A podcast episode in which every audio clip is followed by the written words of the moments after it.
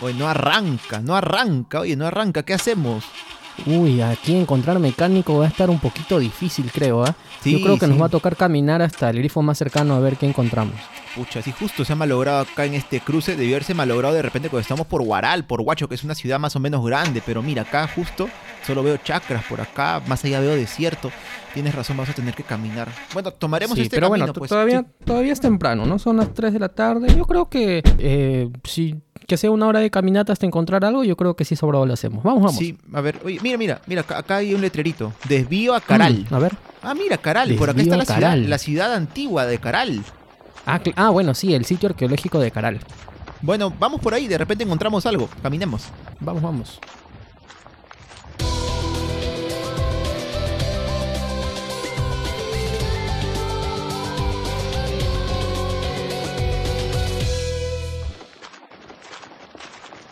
Oye, no recordaba que por aquí había un pueblo, ¿ah? Hay, de repente por aquí alguien tiene, tiene gasolina para hacer arrancar el, carro. A ver, a ver. De repente, ¿no? Señor, señor. Háblale, háblale, No, no, no me hace caso. No, ah, mira. Caso, qué raro. Qué, qué, qué maleducado este señor. Vamos, sigamos, sigamos. Oye, pero, pero, ¿no te parece raro? Están con unas vestimentas que no son de la época, ¿no? A ver, mira. A ver, sí, ¿no? sigue caminando, y, sigue Sí, y escucho que hablan un idioma que no reconozco. No están hablando castellano. No, no, pareciera que se parece, que tiene unas palabras así medias de quechua, pero no es quechua tampoco. No, pues no. Mm. Mira esos edificios de ahí, ¿ves? Esos edificios. Mira, y afuera de ese, ese, esos, esos edificios de allá de la mano derecha hay como pequeñas fogatas ahí en, a la afuera de cada edificio. Qué curioso. Sí, ¿no? pero ¿qué podemos hacer? Porque yo veo gente por, por algunos lugares. ¿Qué te parece? Digamos, mira, hay como una placita ahí. De repente, en esa plaza que es medio circular, podemos acercarnos y, hacer que alguien nos ayude. De repente, nos cuenten dónde estamos.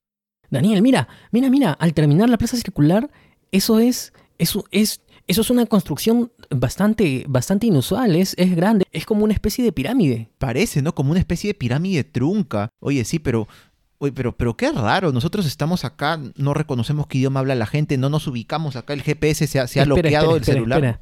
Espera, espera, espera, espera, ¿no te acuerdas que estábamos tomando el desvío a Caral? Daniel, estamos en Caral. En Caral, pero no en el sitio arqueológico de Caral, sino según veo, estamos en el Caral de hace miles de años. No puede ser, es increíble. ¡Wow! ¡Qué alucinante! Bueno, no, estoy seguro, no creo que existan calendarios en esta época, pero si estamos en la civilización de Caral, probablemente estemos en el año 3000 antes de Cristo o 2700, bueno, más o menos por ahí en ese lapso de años, porque Tú sabes que Caral se desarrolló al mismo tiempo de civilizaciones tan importantes como la civilización sumeria o como Egipto, civilizaciones que eh, estaban creciendo en Europa y aquí también Caral estaba creciendo. La diferencia es que mientras estas grandes civilizaciones en el mundo antiguo más o menos que tenían eh, cierta cercanía y conocimiento una de la otra y habían incluso actividades comerciales que compartían como el comercio, Caral se desarrolló por sí misma. Aunque recientemente se ha descubierto, y más, más bien vamos, vamos por ahí a ver si es que encontramos los mercados, a ver los comerciantes, porque dicen que también porque dicen que sí llegaban a realizar algunos intercambios comerciales con personas de la sierra. A ver, vamos a ver, vamos a ver. Vamos a buscar, pero Oye, mira, ese es, ese es como una especie de, de, de... ¿Qué tienen ahí? Son pescados. ¿Qué son pescadores?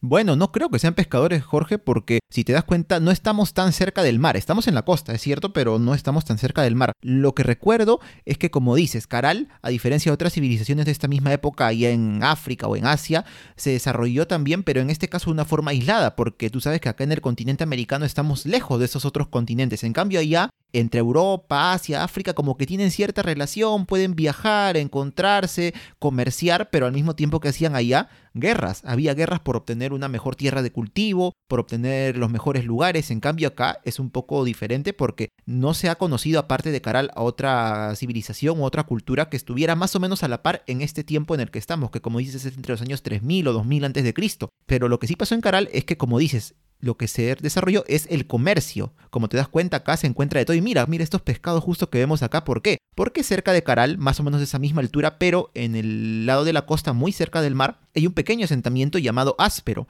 Y Caral comerciaba con este asentamiento. En este caso, sobre todo, les entregaban algodón para que los de Áspero hicieran sus redes de pesca y todo aquello, y ellos a cambio le entregaban pescado. Pero asimismo, Caral también, o los habitantes de Caral, también comerciaban con quién, con gente de la sierra e incluso, al parecer, con gente de la selva, porque ya en nuestro tiempo, ya por el siglo XX, siglo XXI, se han encontrado restos de plantas y otras cosas que se trajeron, otros productos que se trajeron y que crecen en la selva, aquí en Caral enterrados. O sea, nos da un indicio de que gracias al comercio y en realidad gracias a la necesidad de tener más recursos, más productos, más tierras incluso, es que la civilización de Caral se desarrolló sobre todo a través del comercio.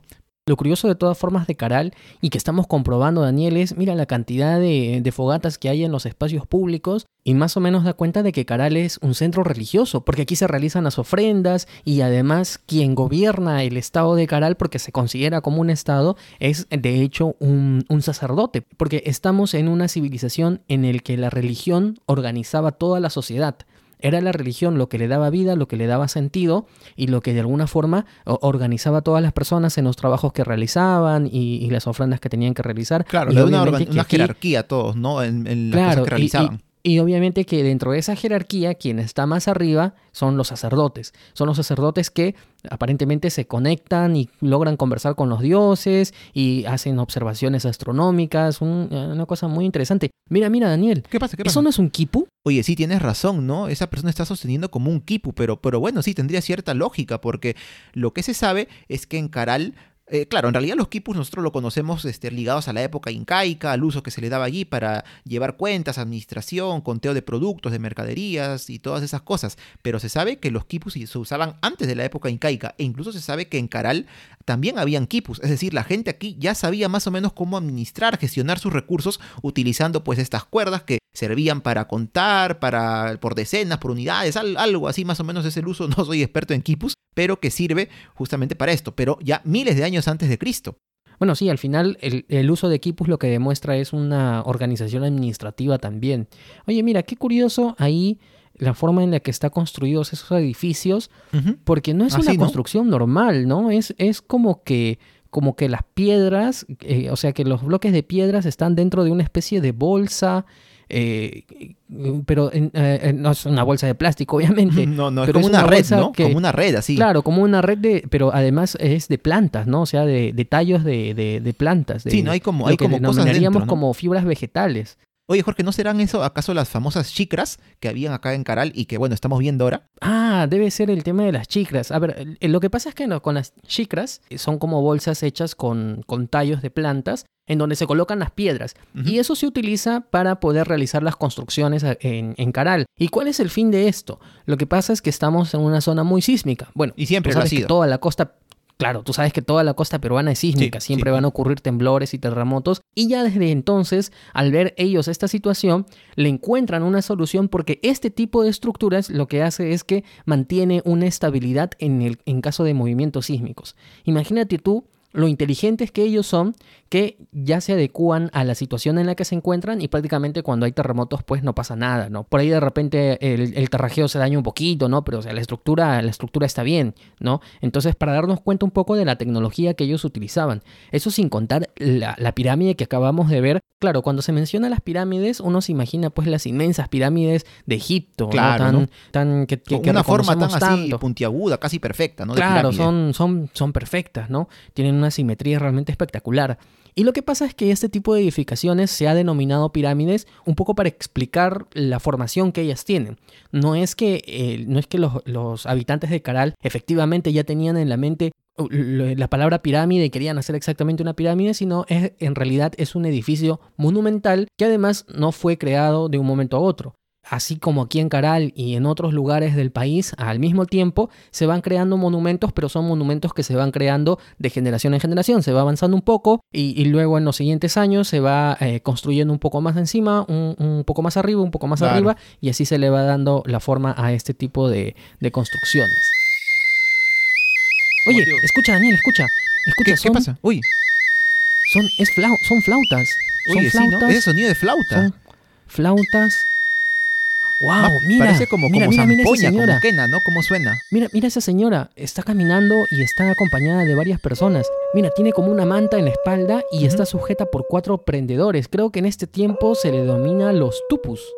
Los tupus, ¿no? Sí, sí, tienes razón. Y su prenda es que tiene muy elegante, ¿no? Pero sí, algo, algo había leído justamente acerca de esta señora que parece que es la dama de los cuatro tupus. Que bueno, se sabe que en Caral también, como dijiste, había una organización jerárquica, social, habían personas que gobernaban que normalmente eran estos líderes religiosos, pero se ha descubierto justamente que una de estas personas era esta dama de los cuatro tupus, alguien que, bueno, va a ser, ya cuando fallezca, va a ser enterrada junto con muchas otras cosas que utilizaba, muchos de estos adornos, sobre todo los tupus, estos que mencionas, ¿no? que son como prendedores muy grandes, pero que nos demuestra justamente más o menos cómo era esa organización social en Caral y que aquí la mujer también tenía un papel muy importante. De verdad, de verdad, Jorge, qué increíble todo lo que estamos viendo acá y, ¿sabes? Esto me parece tan emocionante que yo creo que me voy a quedar a vivir acá, aquí en este sitio, en Caral, de hace miles de años. Yo no quiero volver, no, no. ¿Ah, sí? ¿Estás seguro? ¿Quieres quedarte acá? Sí, quiero quedarme acá. Quiero quedarme a vivir en Caral. Quiero quedarme a vivir en Caral. Sí, sí, sí. Quiero quedarme a vivir en Caral. Quiero, quiero quedarme a vivir en Caral. Daniel, Daniel, Daniel. Daniel, despierta, despierta. Daniel, ya estamos llegando, ya, Barranca. Oye, eh, Barranca, ¿dónde? dónde? Uy, he tenido un sueño, creo. ¿Dónde estamos? ¿Dónde estamos? Estamos pues yendo, yendo a Barranca. Ah, sí, hasta el desvío a Caral, ¿no? Sí, sí, sí, estamos, estamos ya llegando a nuestro destino. Ya despierta, vamos, vamos, hay que bajar. Sí, no he tenido un sueño medio, medio loco. Ya hay que bajar, hay que bajar, bueno, sí, sí.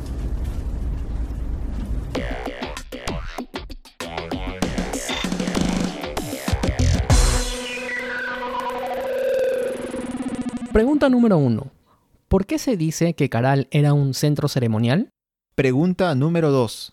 ¿Cuál era la relación que tenía Caral con el asentamiento de Áspero? Pregunta número 3.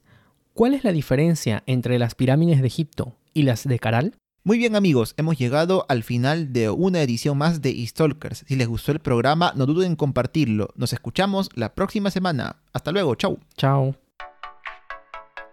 Stalkers es producido por el podcast Por las Rutas de la Curiosidad podcast de divulgación histórica y cultural, producido y conducido por Daniel Tucto y Jorge Juárez.